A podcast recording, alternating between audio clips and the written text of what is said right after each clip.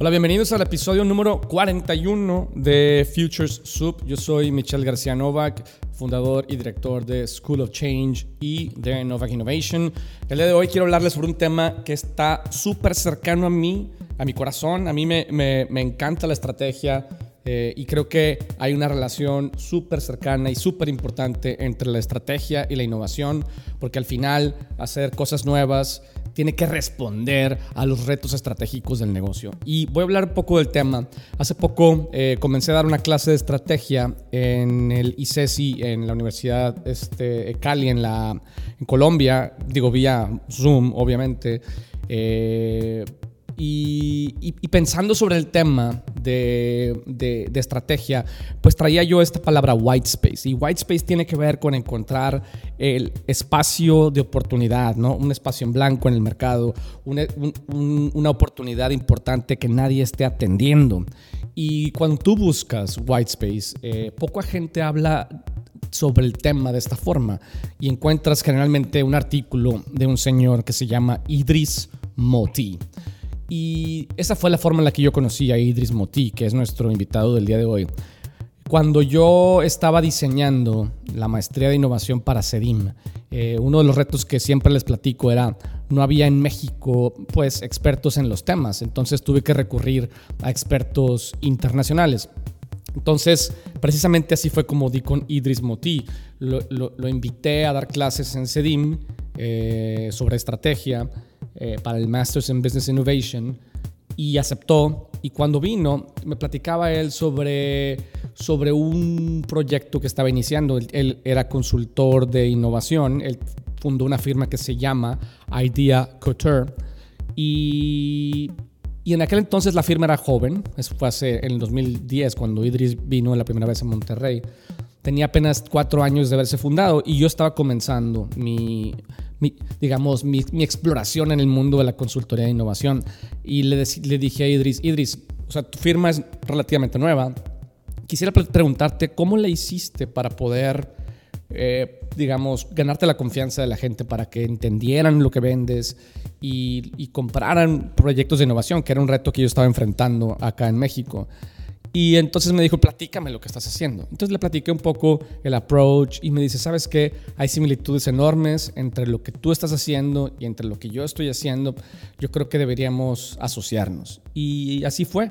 Me costó un poco de trabajo al inicio aceptar la idea de que yo quería empezar mi, digamos, mi trabajo como consultor de innovación bajo la marca que Idris había, había creado, que es Idea Couture. Pero al final lo acepté, fue la decisión correcta y como siempre les he platicado, es una, una, empresa que nació para venderse, se vendió en el 2016, yo vendí mi parte. Eh, entonces, Idris es un, él se describe a sí mismo como un, como, una, como un diseñador de corazón y un estratega de mente. Eh, es, un, es un emprendedor en serie, que ha, emprendido y vendido empresas este, de consultoría. Ahorita, actualmente, su, su, más reciente venture es un, es un venture de inteligencia artificial, en donde él está explorando cómo la inteligencia artificial, eh, al cometer errores, puede ser creativa.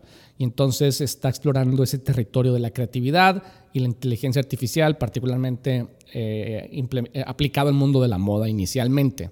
De eso nos platica al final del, episodio, pero durante este episodio vamos a hablar sobre, sobre la importancia del white space, cuándo se debe de buscar, quién lo debe de buscar eh, y, cómo se aborda el tema de, del white space en la innovación y en la estrategia. Espero que lo disfruten. Okay, so thank you, thank you for taking the time uh, to be part of this podcast. I believe this is my 42nd episode. I mean, I do it on and off. Uh, you know, you and I have done things together in the past, both at CEDIM and Idea Couture.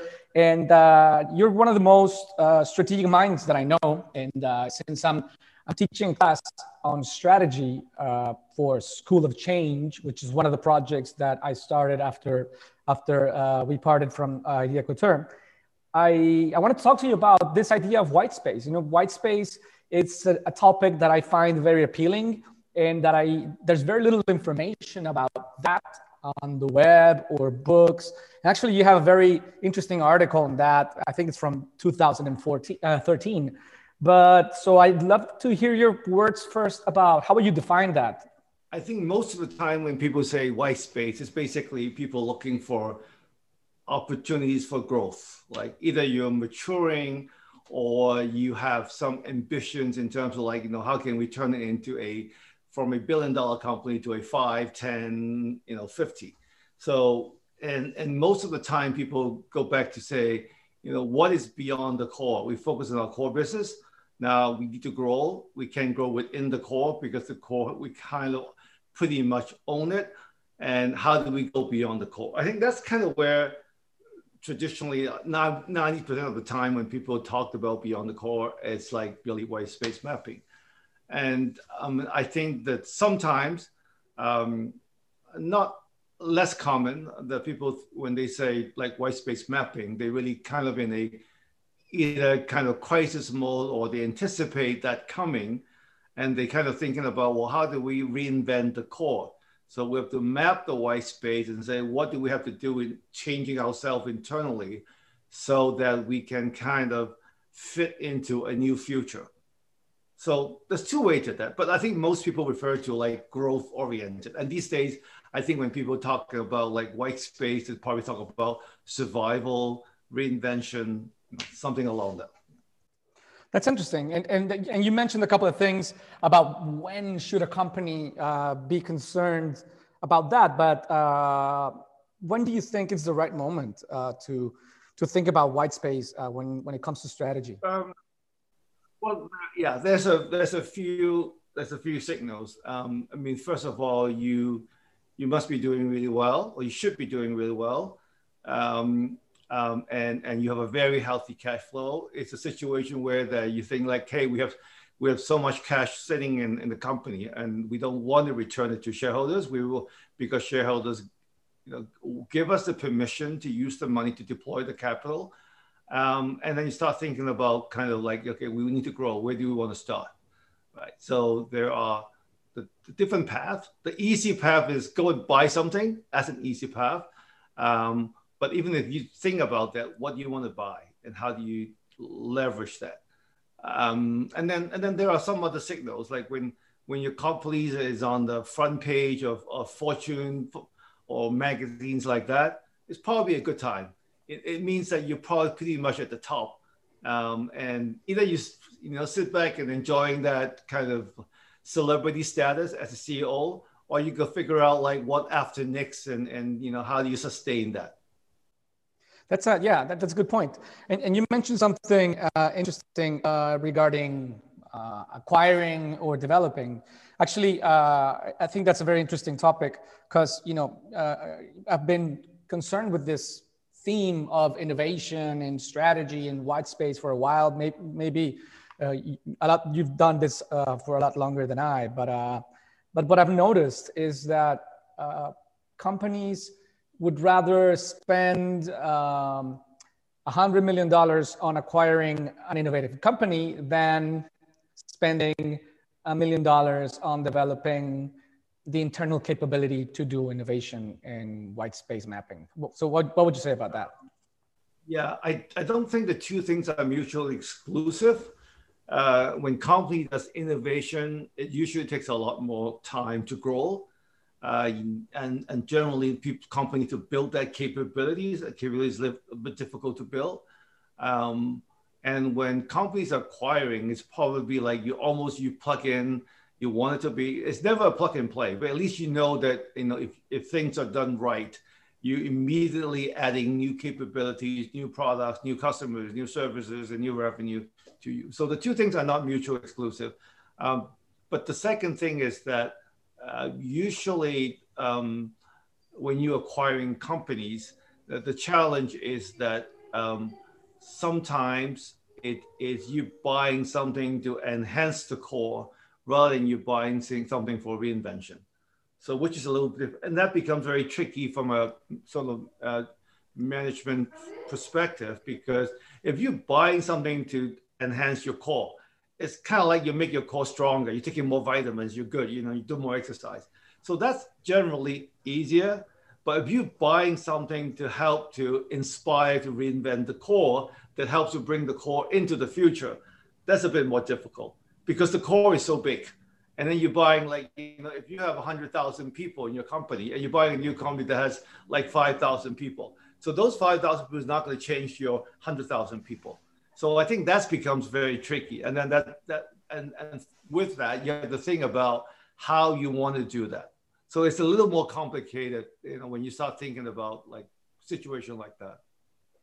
Yeah, I know. Actually, I think it's one. It's a it's a it's a complex one because you mentioned that uh, people should should think about white space mapping when they are in a good place, right? Before, I mean, they've reached maturity, but before they start to see some decline.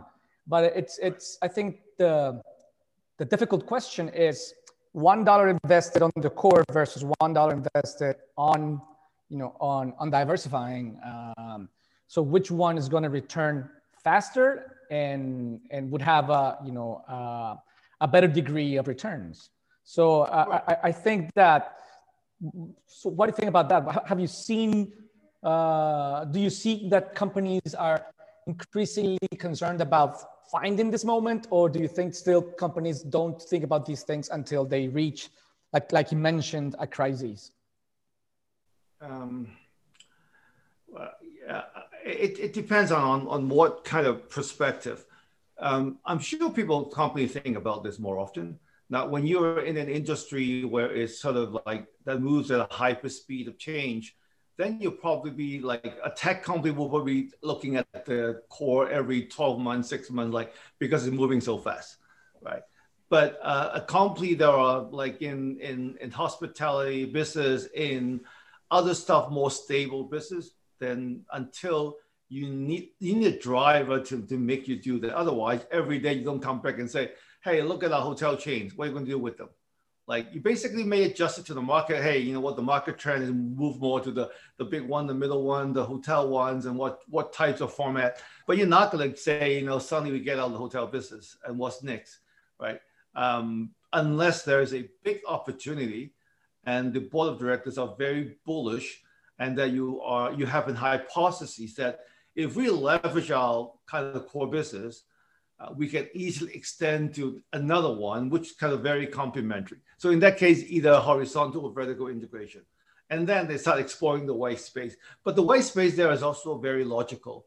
So it's not much of a white space exercise. It's basically a strategic exercise to look at whether we do horizontal or vertical integration so that we can deepen our, our value chain kind of, or we can take friction out, or we have more geographic access but that's not really like full white space. I mean, full white space mapping is like, let's go somewhere, uh, do something different for whatever reasons, right? If you think about industry for a long time, that um, I think Sony started the first, I think Sony started doing recorder.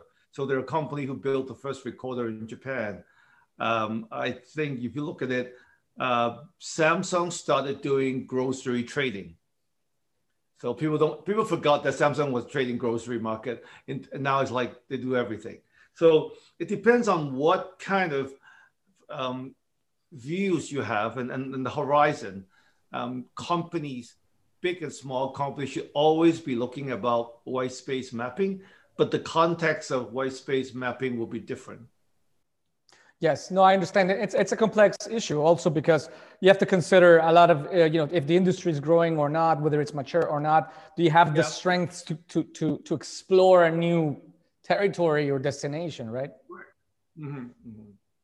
Yeah. And uh, I, I wanted to ask you, um, in, in your in your opinion, how how does one go about, you know, what what what do you, what would you say you know, in a summarized manner, that uh, it's involved in the process of, of doing that, of looking for the white space. Right. So also, this also depends on what stage you are. There are companies who've been thinking about that all the time.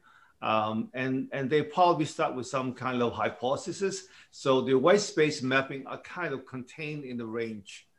So I think that's more easier to do and actually more um, um, meaningful. But like if you go out there and say we do white space mapping, like the world is uh, the universe is like we do anything you want. That's a little bit of unrealistic because like you might not have the asset, the capabilities, and the knowledge, and all of those things. So those are more like sort of like design students exercise.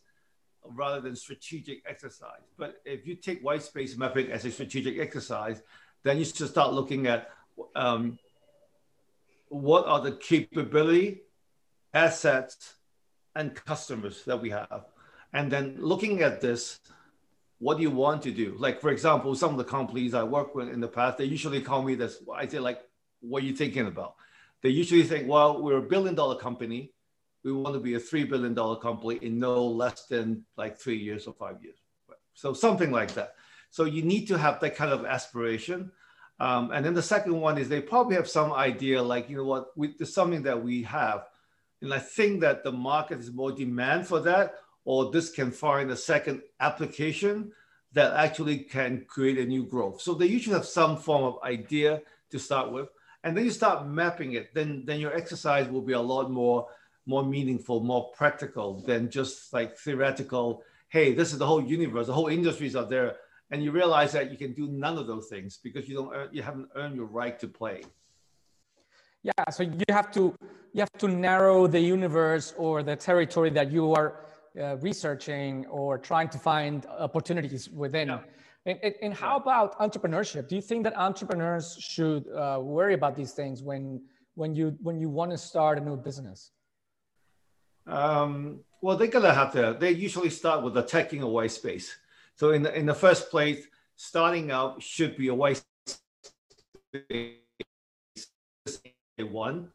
Um, you shouldn't be mapping it. You should have an idea what part of the white space you'll be playing. Um, and even if you, I mean, if you're mapping, it means that either you haven't got got it right in the first place, or the market has changed so much that you're what you're doing is irrelevant uh, or obsolete only in a very short time. And then you have to think about, okay, what can we do with our core technology or customers? What else can we do um, to actually transform the business? So depending again what stage it is, but essentially, you know, if you're in a startup entrepreneur mode, you should be playing the white space. Definitely, definitely. Uh, and, uh, and and I think another another question that I wanted to ask you regarding that topic is, uh, you, to what degree should companies develop their their capabilities internally uh, of doing these things versus working with uh, consulting firms, uh, etc. I I don't think companies should develop these capabilities at all, or they shouldn't even try, because a it does not make sense because you don't need a department to map white space every day. There's not enough white space to map. And number two, is you don't have the time to nurture, uh, to cultivate that type of people who whose full-time job is to think about these things. So it's better to use people who basically their life, the job is about thinking about this. It's more effective that way. And also those individuals who brought in a non-industry specific perspective into this, and they bring in also cross industry knowledge rather than like if if a group of top executives from the same company, same industry sit together, they look at the industry the same way. So there's nothing you map. You usually map like little kind of logical extension. You know, we sell shoes, now we sell socks. Okay. But that's not really like white space. Yes. So yeah, I understand. I mean, it's it's really difficult to to challenge your industry from within the industry. And I and I, I, I understand why you mentioned this that there's not enough white space to to to map. Uh, but I, I wanted to to do a double click on this, and uh, but I, I, lost my train of thought for a minute. Uh, I really wanted to ask you a question regarding what you just said. Um, I got, but um, so let's just uh, so in terms of innovation in general, not just strategy, not just white space. Do you think that, that, it, that it's a, be- a, good idea uh, for companies to to to develop internal teams and and do this from within the company, or uh, or not? I think a company can have a couple of people, depending on the size of the company, whose full-time job is to making sure that the company is doing that, and making it happen uh, liaison with external consultants and agencies and internally so that you have an advocate in the company to talk about that function, what it, why is it needed, and also to help people to buy into that. Because otherwise, it's very common that you, you've seen companies who sort of do this once a year. Let's do an off off offsite uh, um, sessions about like mapping the future. Yeah, you know what? You, you book a space, people go in this room, people chat and talk, and then people throw ideas out there. And then at the end of the day, people go back and take some kind of like big pages of drawings home, and that's done. What else? So it, it needs an internal kind of um, um, some kind of internal effort to making sure that they're doing it in the way that actually have linking to the corporate planning process or in some way in, inform the board of directors that this is what the company is facing this is potentially what the company should be could be looking at. So you need that person for that kind of coordination or a small department depending on the size of that. Otherwise there's no ownership because who's going to own white space? Like you know it's not the cfo yeah. it's not the cto it's not the cmo it's not the ceo so someone can own the white space. There's no chief white space officer. Yes, and, and the problem is that a lot of companies, when they think about these things, they they have the I think uh, mistaken notion that people on the operations side of things can you know can can take some of their time to do this as if it was something uh, on the side that can that can be done on their spare time. Yeah because everyone in the large company today is like everyone driving a truck. So you can't just say, like, you know what, put in auto drive and say the truck will drill on the highway and you go out and talk to each other. You can't stop the machine. The machine is moving. So you need someone literally, you know, sit back, you know, and think about these things and bring in the right tools, um, have a little bit of less kind of, at least whether real or not, you know, perception of, of, of political kind of bias, you know, and also someone that literally have the language to facilitate that and, and bring a bit of imagination to it. Like imagination is not a key um, hiring criteria for senior executives. Senior executive hiring for quick, sharp, bold decision makings, data analysis, um, people skill, but not on imagination. Like, I mean, if, if you're really good imagination, you probably can't go too far in a large company. Yeah, I agree. Uh, you probably would be useless at a large company. Uh, probably for, for, be, because th- th- their concern is to protect what they already have, not to not to imagine a way to kill it. Yeah, exactly. We don't want people to disrupt.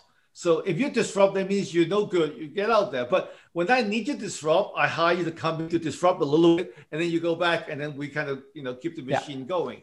So yeah. it's never it shouldn't be like an in-house job. It should be an outside job. But uh, the, the the other side of the problem is it's still very hard to find people who can do that because when you go to traditional kind of consulting, you still have a lot of people come in have similar mindset, and then you're looking for people with industry knowledge. You're looking people who kind of see the world as it is, rather than see the world sort of it could become in the future. So a bit of difficult, and that's why you need a, a, kind of a cohort of people, kind of like you need the designer, you need the engineer, you need the economist, but but all come up with a sort of future views, not people with a full kind of operational views of today's industries.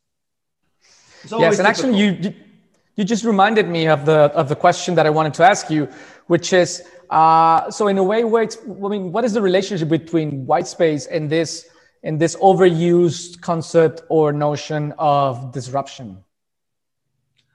Yeah, I mean, disruption is just a.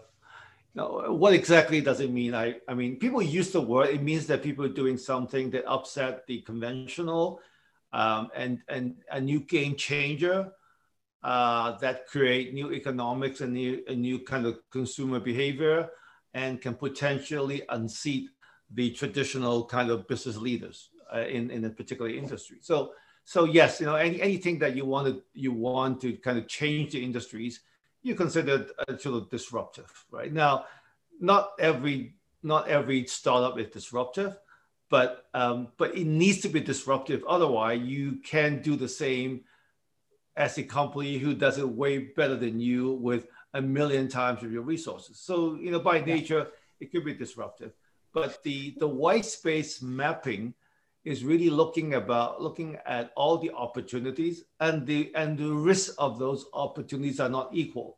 So you can have 10 dots in the white space, and then you, have, you can have a few dots that are easy stuff. Like it's like easy adjacencies. Like, you know what, it's it's like it's a no-brainer to do that, you know.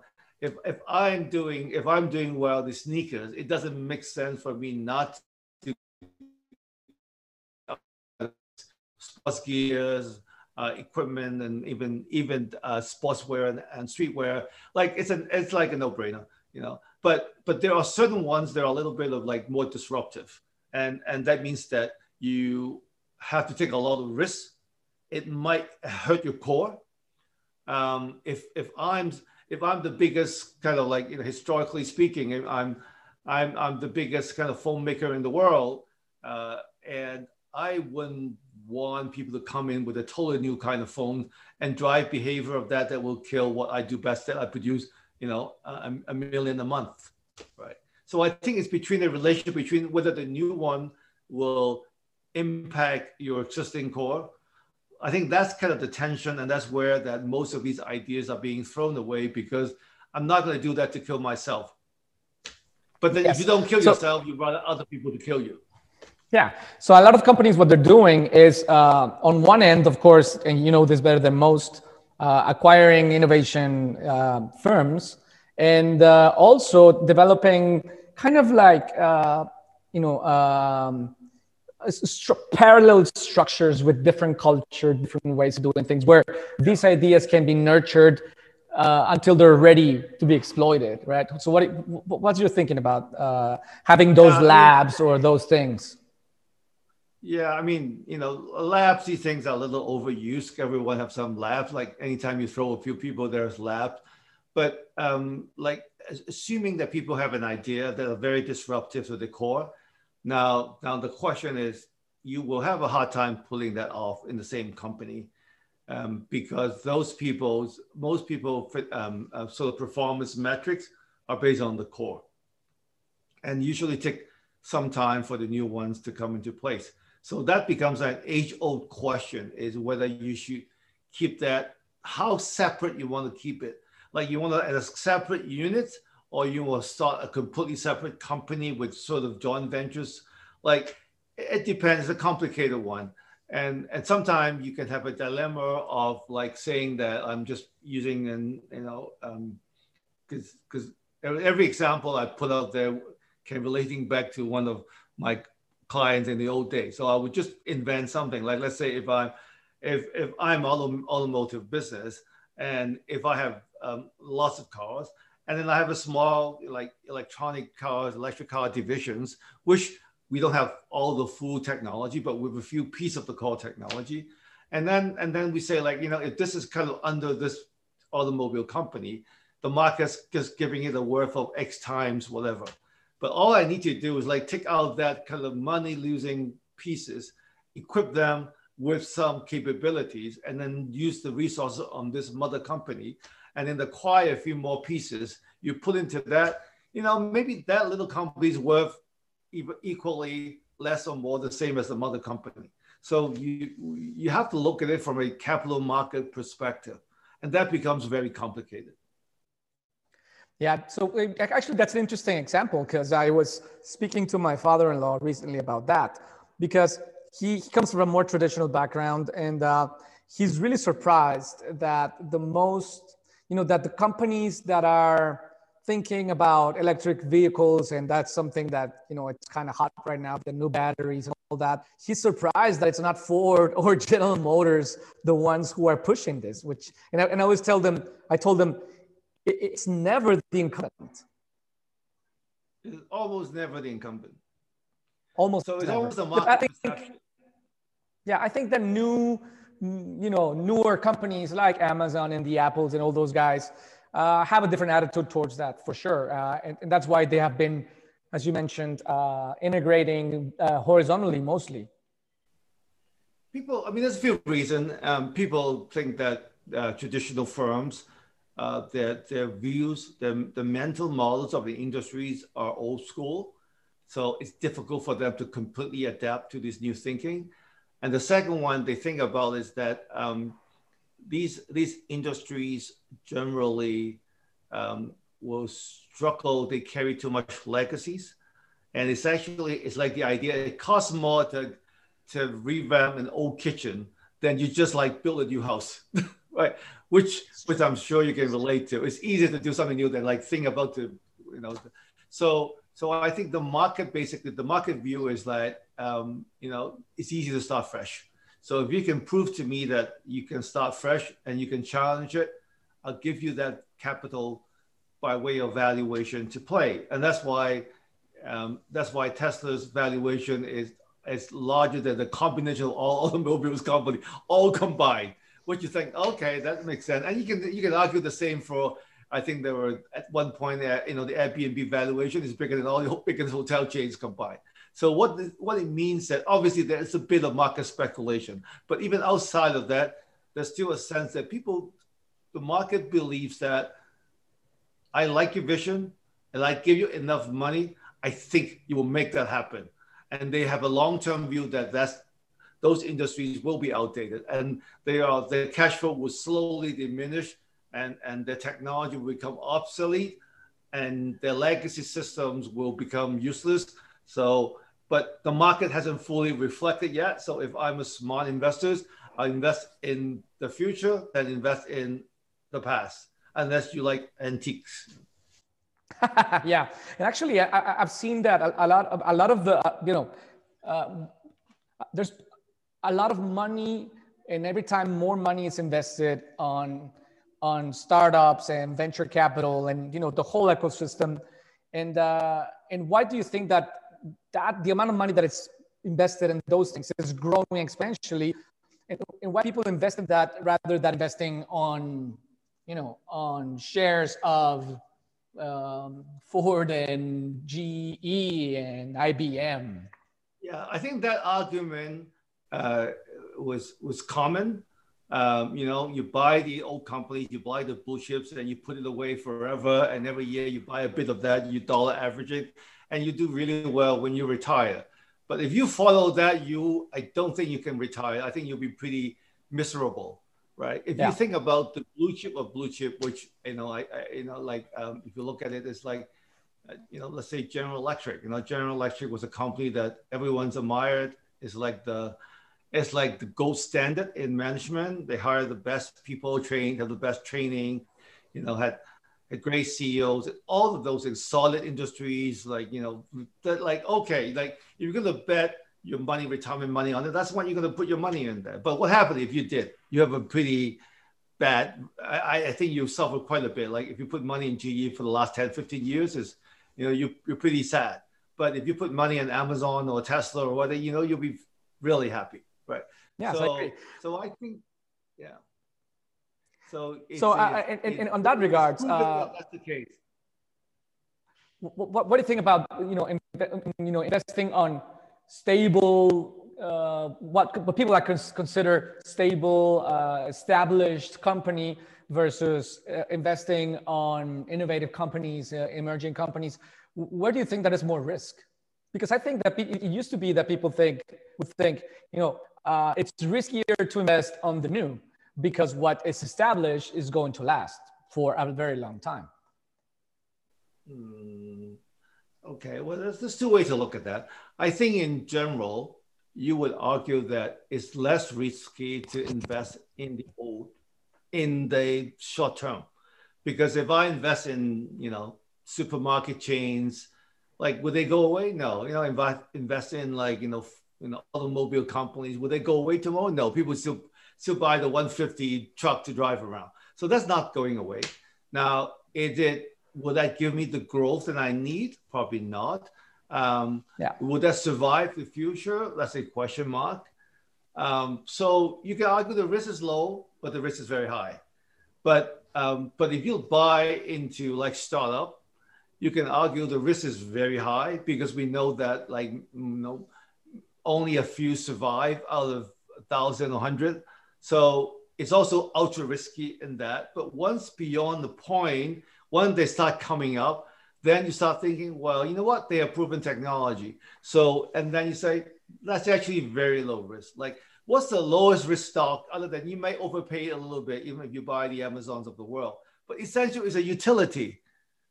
like I don't see in the next 20 years anyone can compete with Amazon in any way because it's not a bookstore anymore. You know, it's a retail business, it's a cloud computing business, it's a logistic business. And if you have a competitive advantage in a couple of areas, you're almost bulletproof in terms of that. So you new chip right now, whether you're overpaying it or not, that's a, a function of market demand. So I, the market is clearly saying that that there are companies who belong to the kind of you know the new and the old. It's a very clear line between the new and the old. So you got to figure out like if you invest in 10 years, 20 years, you have to buy the new. Like if you invest in three years, you can buy the old. You know, I, am sure these these companies will still around a little bit. Yeah, it's like putting money under the mattress in, in, in a way. um, and I wanted also to talk yeah. to you about what you're doing now. Uh, I'd, I'd, love to connect this, you know, because you used to be a consultant and now you are, uh, you've always been an entrepreneur, but you, you're in a different kind of business now. And I'd love to hear about what you're doing and how does all this, you know, notion of strategy, innovation, and white space uh, fit into that. Yeah. Okay. So so this is a this is you know I saw this like two years ago. So this is really put your put your money where your mouth is. So we saw that we're looking at white space mapping. So we look at AI technology. What is the best way to play? Because we know that intelligence is the future. And then you start looking everyone jumping into like self-driving cars and and uh, med- medical um, kind of all the kind of applications, uh, financials also, which I think all makes sense because AI is really ideal for that kind of heavy big data stuff. Um, and it's, it's, it's so it's, it's, a lot more easy, efficient for AI to identify irregularity in an X-ray, um, in whatever health data, in traffic and massive stuff. So it makes perfect sense. But and then we thought like, it, what what happened to a computer that make mistakes by design? what happened? I mean, creativity is kind of like a mistake by design in some way. Mm, what if a, a, computers can be creative, like combining things that they don't think relevant? Because a logical computer will only combine the relevance because they consider like the peaks. And in in in, in our AI world, it's like okay, well, there is no perfect solution. We just want to explore many solutions, not a perfect one, because computers want to simulate and create like the optimal so, and then we started with the ideas of creating the uh, computational creativity. So that's kind of where we started with a bunch of engineers, scientists, and worked together for the first 12 months and try to figure out what are the model's approach to it. And then we kind of did that. And then the second one is the white space mapping. How do we want to apply them? Like this is a creative computer. Okay, probably the first in the world in the commercial grade ones. What do you want to do with it? Now, you don't want it to work for banking finance because it's not very good because they make mistakes you don't want to work for you don't want to work for Tesla. It's terrible. It would be like crazy drivers. So what is the place that require most creativity and that are not too complicated and not too easy? And then we look at design, um, which is really like you know my my core passion. So you have a spectrum of design from the simplest one of some graphic logos, um, you know, leaflets, poster, to the other end of the spectrum where architectural uh, 3D like products. So, so that is way too complicated for now. And the other spectrum was way too simple. So we pick something in the middle, like let's pick fashion, streetwear. Okay, I look at it, $200 billion business. Okay, check box. And second one is like highly fragmented, check box. And three, everyone wants to create their own streetwear, but not everyone can as a designer most people are have an idea have a story they may be musicians they may be a, a, tattoo artist they may be whatever so and that's kind of where we look at okay how can we attack the 200 billion dollar market um, and that's kind of how we connect to create the first ai machine that designs streetwear so this is like the first kind of face of the company where we tested it we proved it again design the next stage of that is we're going to use to AI design um, sneakers. Uh, that will be many times more than hundreds of billions, right? Um, so that's kind of where we are at that. Um, it's, it's basically started with mapping the white space and then looking at Now we're looking at the adjacency. Like this AI proven can design streetwear. Obviously, it will take us a year or two to get the kind of traction we need and get into that momentum. But once we get in the momentum, then we start looking at okay, is that sneakers or is it something else beyond that we can apply the creative mind to do? That's interesting, and it's also, I, you know, I, uh, it's very much related to this idea of of white space mapping for entrepreneurship. You you you you you looked at opportunities, and I remember you were publishing those opportunities um, in in the internet while you were assessing them, uh, and uh, it, it was interesting to see that. And and so you found AI, I assume, as a uh, as a territory, as a universe, and then you assessed all of the different applications that you you had the resources and the interest in uh, exploring and uh, and you and you you chose something that was simple but that had market value that had a, a, a large enough market uh, that's what i wanted to say yeah. large enough addressable market yeah yeah, and something that, that was within your reach also. But I assume that you're not trying to build a fashion business. You're trying to develop a technology that you can take into different kinds of businesses.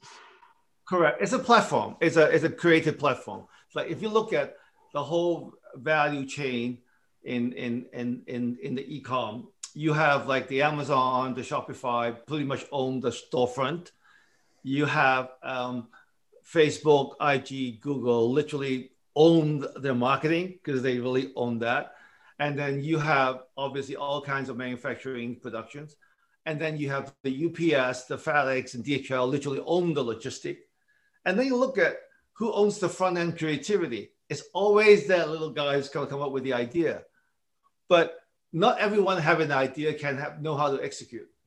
Now we can empower the people who actually, if you have an idea, we can execute for you.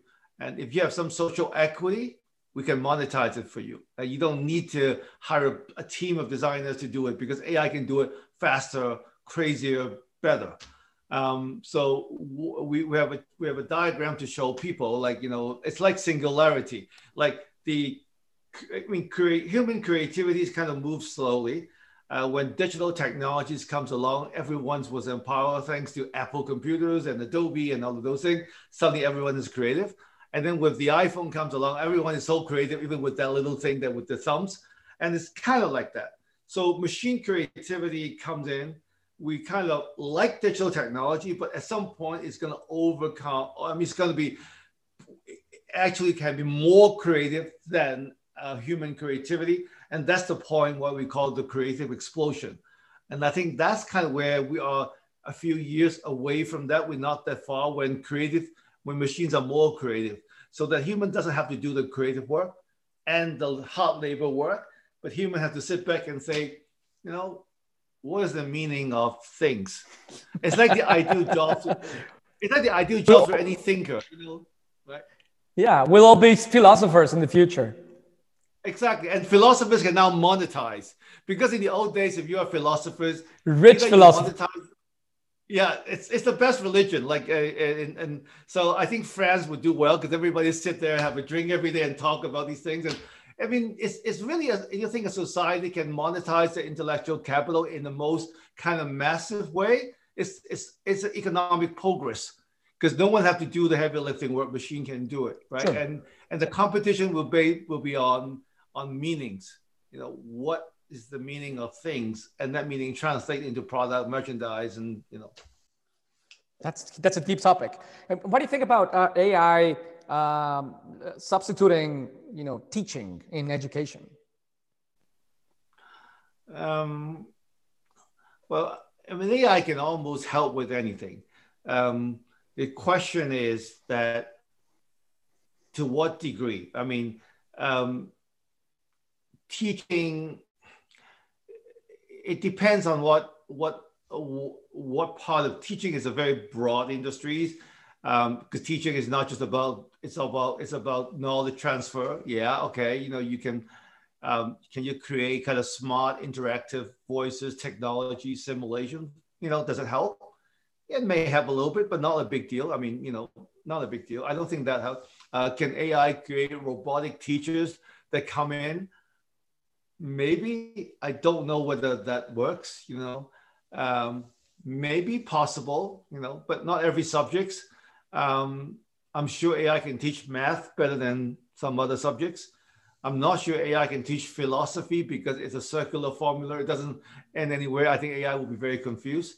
Um, um, you know, I, I, I think there's a role there, but I don't think it will. I think the problem with education is not delivery. I think AI can change and help with the delivery. I think our education systems are so bad in the way that there's a big disconnect between what we think people should learn and what we need to use in a society. Um, and I think we are, I think the school, not all, but I think that I would say 90% of the traditional school fail the students miserably. Yeah. And, and how about digital clones? I mean, I don't know whether you've uh, heard a lot about this, that we, we'll all have our digital clones. And if I'm a good teacher, then I can have three or four digital clones teaching for me, not only you know, in pre-recorded lessons, but uh, live, yeah, quote unquote. That's a delivery efficiency. So there's no having a digital clone is no different from taping that that thing, except that it's more interactive, right? So I don't. It doesn't solve the problem. I think our education problem is not the delivery. Our education problem is like the way that we pick students, the way that we organize the students, the way we organize the subjects the way that we force them into a much more narrow field, the way that we have overemphasis on analytical and not developing people who have a system mindset. Um, so there are many of these things that we're not teaching them. And then we end up teaching people a bit of something, but extended to four years so that they spend a lot of money and the skills are very limited instead of interdisciplinary. It has to be interdisciplinary in this world. Yeah. So actually, uh, I mean, listening to you, I think the problem with education is strategy in, in a way. Yeah, it is. It is. What is the like strategy? You, I mean, they're not. Education is not strategic in nature. No, they're not. No, we. It's you know it's you know we have like two notions of that. We have like one notion is like we're teaching thinkers that people go to like the traditional kind of school of the world, like the Oxford, the Cambridge, and, and you're smart thinkers. Um, and then we have the schools are thinking about like you teach you some tools, you go and do in the trade, you know. But these things are a little bit kind of like they, we shouldn't think about it this way. You know, I think people should have more fluid career. People should equip themselves with a thinking skill, critical thinking skills. And everyone should be able to have that kind of teaching them about a system views of the world. So it's not like you have an isolated thing and everything relates to each other so that we're not solving problems to create another problems. Um, and also we can make education less expensive um, and also more flexible. So you don't have to do like four years. You can do one year and half a year and do this, like stuff like that.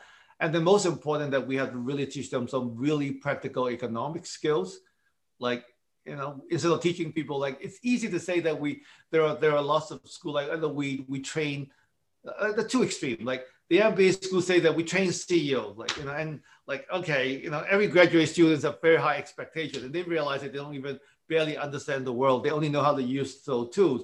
And then you have some creative kind of school teaching people like you have an idea, you're gonna make change and change the world. Like what changed the world other than a graphic poster that you can create? But what actual practical things that you can contribute in terms of making the world better or fixing things. So I think we are in that world. We're not we're training people a bit of um, not deep enough, but also we're all isolating from interdisciplinary learning.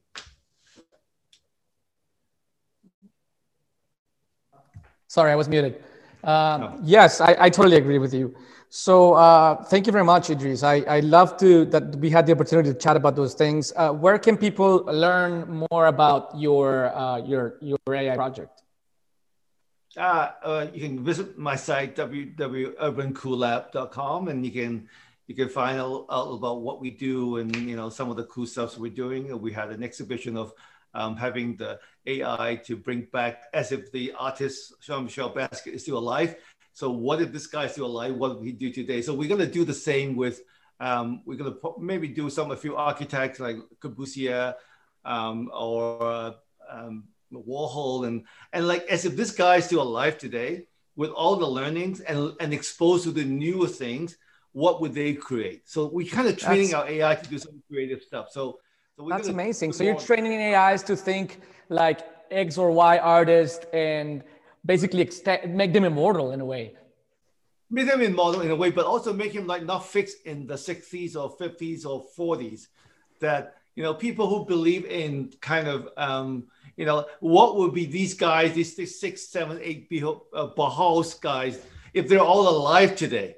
What would they do? You know, I think those are the interesting stuff that we're trying to do with the creative AI. And we feed the AI with like hundreds of hours of, of reference material to learn about that. And then let AI decide. Sometimes AI has very funny views and we look at them, we laugh, and sometimes it's very interesting. So the unpredictability is kind of cool, you know, like that's kind of our everyday job that's an exciting project. I'll, I'll definitely uh, look into that. And uh, also, I think it's interesting that you decided to, you know, start a business with your kids, right? Uh, well, it's not by design because you know that he's uh, he's trained as an AI kind of engineer. Um, so he finishes his studies in the UK, and then he's got a job with like the Amazon. And then I said to him like, okay, do you want a job with Amazon or you want a job with this? Um, because I think that you end up have have more fun doing this. And I think there's a good chance that Amazon will end up coming buying you either. So you end up ending to end a job, but you probably jump 50 steps into that. So he said, that's a smart idea. So that we kind of started that. And then the other son was in consulting. Uh, we needed help. So he said like, he said like, you know, I'm, I like fashion. It's like cool stuff. So, so it's kind of a funny thing that, you know, is not many people have father and sons working together in the company. Um, but we kind of work in it in the way it's fun. And then we built a very cool team. We we have uh, the, the first 20 people are amazing. You know, we most of them are pretty, other than one or two not so good hires, most of them are pretty good. So it's like so we kind of adding creating that creative core. So I would say that people ask what your company does. It's a creative company in the core, but the the word creative means different thing. We have an AI component in there. Yeah. You're on mute. Yeah. Yes. Yes, that's the phrase of the year, right? uh, I definitely find it inspiring. I uh, I aspire to do the, the, things you're doing with your kids when my kids grow a little bit older. You have to wait uh, a little bit. I don't. How many more years you have to wait? uh, well, my my my eldest daughter is about to be 18, so I um maybe oh, okay. like five seven years. Three years. Yeah. Three four. Yeah, years more or less. Easily. Four years. Yes. Okay, not bad. It not bad yes. at all. Like I don't know, like time flies. I somehow got the impression that she's younger, like 12 or whatever, you know. Yeah, so, no, t- time flew. She's she's huge. And uh, and I'm trying to influence her to to study something that's related to creativity and design, and we'll see. She'll she'll find she'll find her own path, uh, but uh, she, I hope it's not, uh, you know, uh, finance or something like that. No, I mean, you know, there's nothing wrong with that, but it's but the creative mind is is kind of in the family. So whether she's in finance, you always have that creative mind. It's just another skill, you know.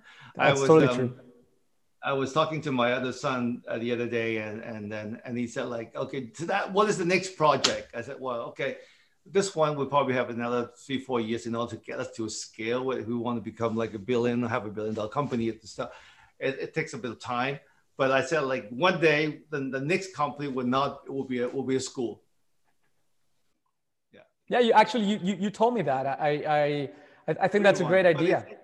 It, will be a school. Like it'll be a school, and and you'll be a school that teach more like interdisciplinary skills. And you know, I I think the school is the best way if you want to give back to society. I think education is the best. Yeah. Thing you can do. And, and then you do huge white spaces in, in education to to to address for sure.